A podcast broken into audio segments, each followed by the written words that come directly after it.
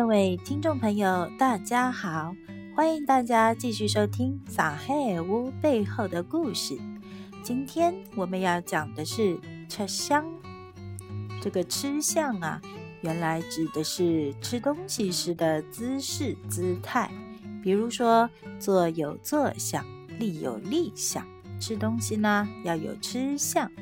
后来呢又引申为嘴脸形象，比如说。看伊平常老斯文的光起富来，吃相不要太难看哦。指的呢，就是这个人发火的时候，完全不顾自己的形象啦。这个词义啊，是出典于中国的饮食制度。中国人平时不太注意修饰，但到了场面上就不一样啦。以私人的宴会而言，仅仅主客就有座位的区分。客人也以尊卑长幼排列，入座后宾主各有客套，醒酒、施茶、让菜、用筷都有讲究。以用筷为例，吃饭时主人为了表示热情，可以说“请用筷”或者“请随便用筷”，但不能说“不要停筷”，因为这么说是不吉利的。筷子是进食用的用具，停筷呢，就引指人已经死去了，而且不能再使用筷子啦。暂时不用筷子时，可以将筷子直搁在餐具上；如果酒醉饭饱，准备退出宴席时，可以将筷子横搁在餐具上，称之横筷。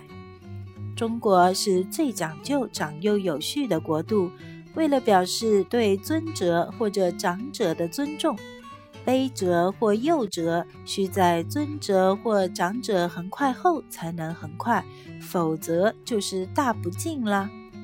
根据《简圣野文》中记载，唐肃陪皇帝用膳，时意横快至恭，他原想在皇帝面前表示卑躬。不料犯了在尊长面前抢先横快的罪过，结果你猜怎么着？他被发配边关了。由于吃相涉及到制度，于是吃相被引申为比喻人的形象。比如世博会的时候，很多人哄抢派送的礼品，为了一个不值钱也没什么用的软木塞，一哄而上。吃相难看啊！打车的时候不顾别人大着个肚子，一下子抢到别人前面，吃相难看啊！公共场合接个电话，哇啦哇啦，侬讲吃相难看吧？等等等等，像这种不入流的、不上台面的，都可以称为吃相难看。就跟长相一样，每个人的吃相都不同。有的斯文，有的精细，有的豪放，有的粗鄙。后来啊，上海话里将人的行为举止统一称为吃香了。希望我们的听众朋友侪是吃相美好的朋友。好了，这期的节目就到这里啦，阿拉下趟再会。